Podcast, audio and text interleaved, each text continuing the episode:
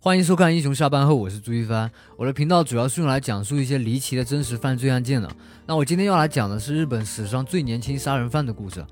就是这个小姑娘，她的名字叫石菜斋。这个名字他妈的也是有够难念的。她只有十一岁，因为跟同学吵架，她就用一把美工刀杀害了她的同学，从此改写日本刑法。但这件事情却让她在全世界受到追捧，为什么呢？那我今天就是要来讲这个。但是在我们开始之前啊。我希望你可以帮我点一个赞，按一下订阅，再留下一些评论，因为这是我的第一个视频，我非常希望能得到一些支持。但是如果觉得这样子还不够的话，那也没关系，因为我准备了一个抽奖活动，你只需要订阅我的频道，并且在下面评论，比如说你听完之后对这个案件的看法啊什么的，然后我就会在评论区随机的挑选出一个获胜者，送出这个苹果的 AirPods 三耳机，全新的。中奖者的名字我会在下期视频里公布出来。那这是对看完我第一个视频的感谢啊。呃，祝你好运，好吧？那我现在先来把这个东西给它贴起来。我真的不想因为讲这些东西引起连环杀手的注意，希望他能保佑我们远离一些不三不四的事情。OK，现在就很安全。所以石菜斋他是谁？他为什么要杀人？他的童年是怎么样的？为什么会有那么多人喜欢他？通常对于那些变态的犯罪凶手，总是可以在他的童年里找到原因。所以我要从他的过去开始讲起。他在一个很不幸的家庭里长大，他妈妈酗酒好赌，他爸爸整天打他，在他身上做各种各样的化学实验。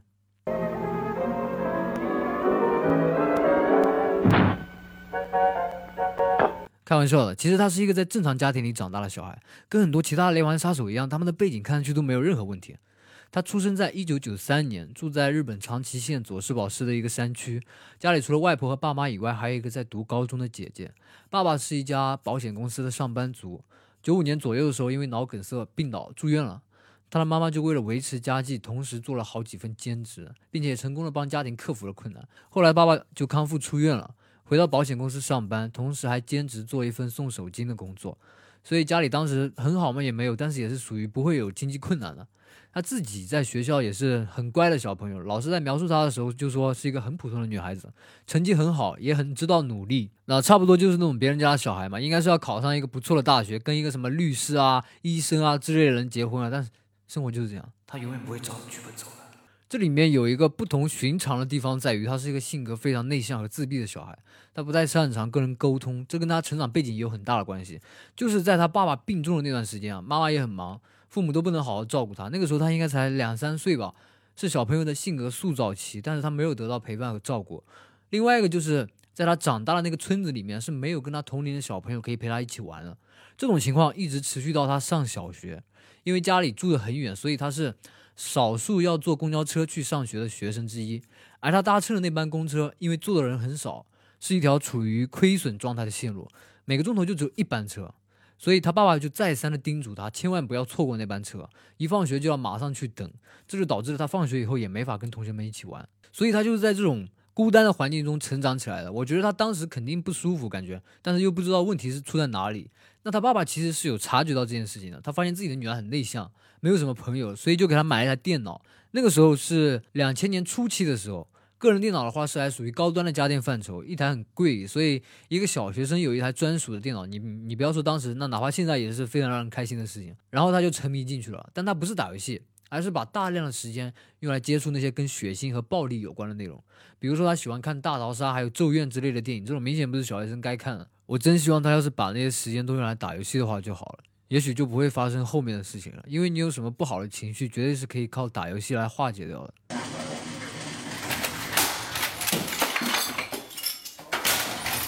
另外一方面就是他开始表现出想跟其他人多接触、多交流的行为。在零三年四月份的时候，他请父母同意他加入当地的一个迷你篮球队。虽然没有成为主力，但是他一直都是很积极的参加每周末的训练，因为这可以让他跟同龄人待在一起。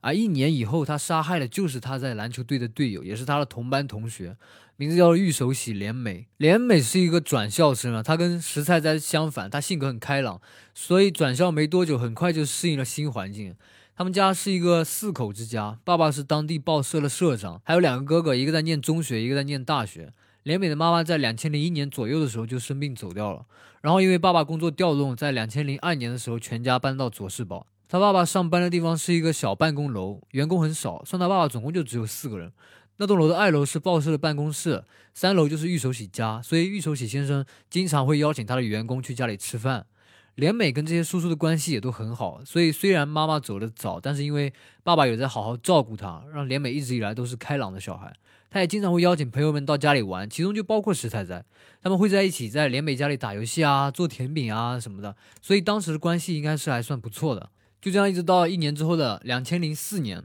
这两位小朋友来到六年级，而石菜菜的妈妈考虑到升学的压力，在那年的二月份的时候就强迫自己的女儿退出篮球队了。虽然石菜菜是听妈妈的话照做了，但是自从退出篮球队以后，她的行为就开始变得不稳定。其实，据当时教授她的女老师说，在篮球队训练的时候，石菜菜的成绩并没有下降，一直都挺不错的。所以在没有犯错的情况下，被强迫的退出自己喜欢的篮球队，她应该是对大人的这种做法感觉很不满。然后他就开始上课睡觉了，不然就是烫着头发去学校，甚至放学以后还会追牢同班的男生打。但是这个时候，他的班主任老师并没有重视这件事情。其实他们当时那个班级的班风并不是很好，不仅会有霸凌，而且还会有学生动手打老师。所以造成后来事情的部分原因，就是因为那个班主任老师他他妈的没去管这件事情，他可能觉得没什么大不了的。老师，石太太又来打我了。哦，那又怎么样呢？他还能把你杀掉吗？这段时间虽然他身上是出现了反常的行为，但是跟同学们之间的关系开始变好。在两千零四年三月份的时候，他开始跟包括连美在内的几个同学写交换日记，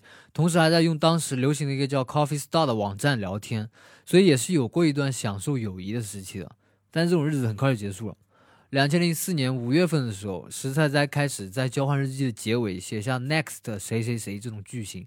马上就受到大家的追捧，其他小朋友都觉得这么写很酷，所以就开始模仿他。但是实在他就表现得很不高兴，他跑去跟那些同学说：“不许你们用 next，这是只属于我的啊！”我 我好像也有过这种中二病。在他说了之后，其他同学都对他进行了道歉，也没有继续再用 next。但是连美在交换日记里就跟石菜菜吵了起来，大概意思就是说这个单词又不是你发明的，大家应该都可以用才对啊。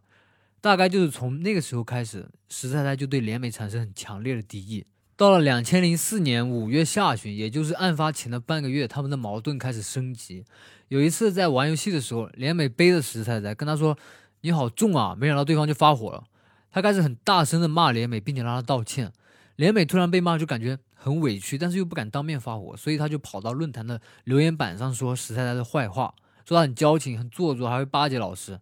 石菜菜发现这件事情以后，他就登录了连美的账号，把那些讲自己坏话的留言全部都删掉了。因为当时他们的那个账号密码是共享的，但是没过几天，类似的留言又会跑出来。那因为是共享密码嘛，所以是谁做的，连美心里很快就有数了。然后他就在留言板上写下这么一句话：“他说我的账号被盗了，大概知道是谁干的啊。”这是他的一个小警告。但是最终这件事情还是因为石菜菜的复仇才结束掉。当时他们的个人主页都是精心布置过的，就跟以前的 QQ 空间一样。那石菜菜看到最新的留言以后，他这次就去把连美的主页给初始化。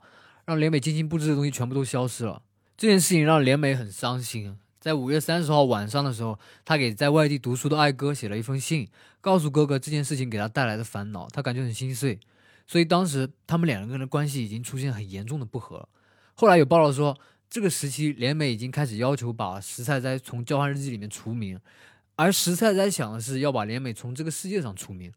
他开始想要用什么样的工具，但是一直决定不下来，是要用绳子呢，还是要用冰锥啊，还是要用别的什么？在五月三十一号晚上的时候，他在家里的电视上看到一部播出的侦探剧，名字叫做《女主侦探近距离通话》，其中就有凶手用美工刀犯罪的片段，这就给他提供了灵感。第二天，也就是两千零四年六月一号，当时六年级上午的课已经上完，大家开始吃午餐，石太太就约连美以和解的名义把他叫到自习室，说要跟他玩个游戏。两个人到了自习室以后，他先让连美坐在椅子上，自己去拉上窗帘，然后走到连美的后面，用手用他把他的眼睛蒙住，然后就用准备好了美工刀去捅他的脖子。连美用手去挡，但是没有用，反倒是左手也被伤到剑骨。当时他脖子上的刀伤的长度和深度都接近十公分，而一个成年人的脖子直径也就十三到十五公分，几乎就是整个被分离掉了。事情发生以后，他没有马上离开，而是在自习室又待了十五分钟左右。用脚踢了连美的身体，确定不动以后，才满身带血回到教室里。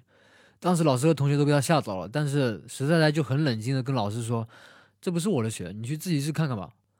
那老师到自习室以后，发现连美的样子，马上就报警了。救援人员到了以后，很快就确定已经没救了。然后他们想起来要了解到底发生什么事情，就跑去问石太太了。然后石太太就跟他们说：“连美就是我杀的。”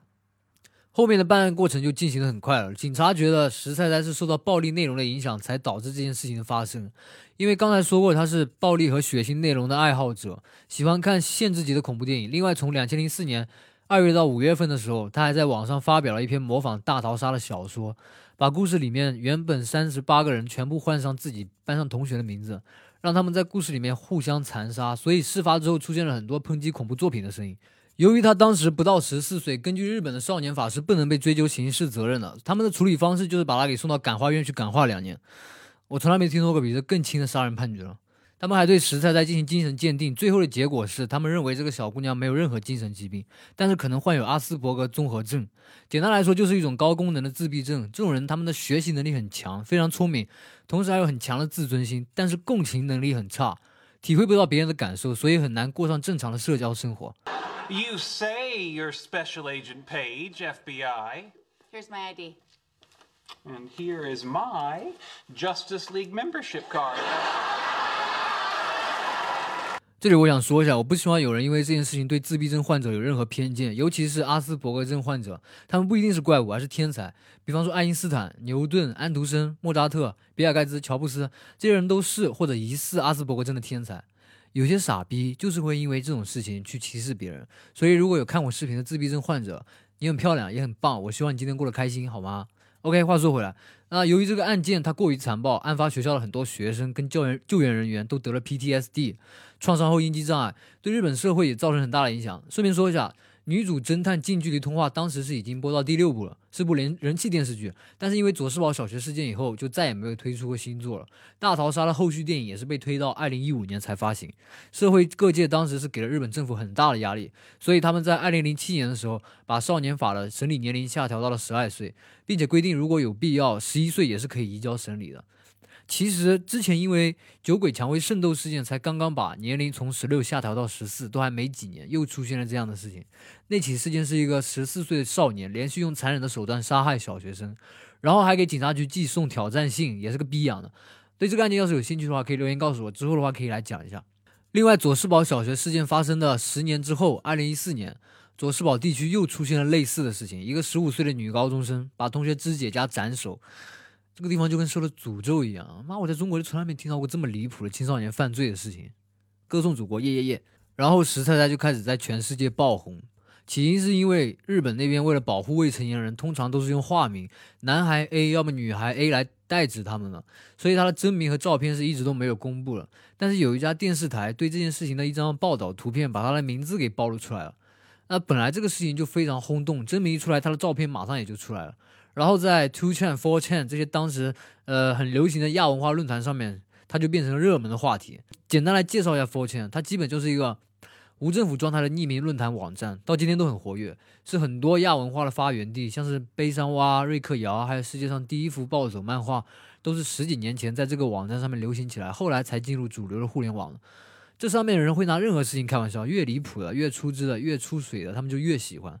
有些人就觉得石菜菜她长得很清秀，把她叫做全世界最可爱的凶手，觉得她的残暴行为和可爱形象形成了这种反差，很带感。也因为石菜菜和论坛上面的很多人有一样的小众爱好，让他们很快就开始传播石菜菜的照片，而且还出现很多同人的漫画作品。其中有一张照片是他穿着内华达大学的校服，手上手上比耶的动作，这张照片爆火，导致那件卫衣也成了爆款。在那以后，他就被叫做 Nevada Tan，Tan 是日语里面对小孩的昵称，差不多就是内华达酱的意思，所以它的热度就蔓延到全球，成了美国还有欧洲当地漫展上的热门 cos 对象。内华达大学的同款校服也被抢光，导致他们不得不停止发售，以防引发社会问题。还有一个德国乐队以他的名字命名，还有人出了张专辑，名字叫 Girl A，还说要把这张专辑献给日本所有的未成年杀人犯。其实类似的这种饭圈文化已经不是奇怪的事情了。像不死鸟事件里的最美丽凶手，是小打野案的少女偶像杀手泰德·邦迪，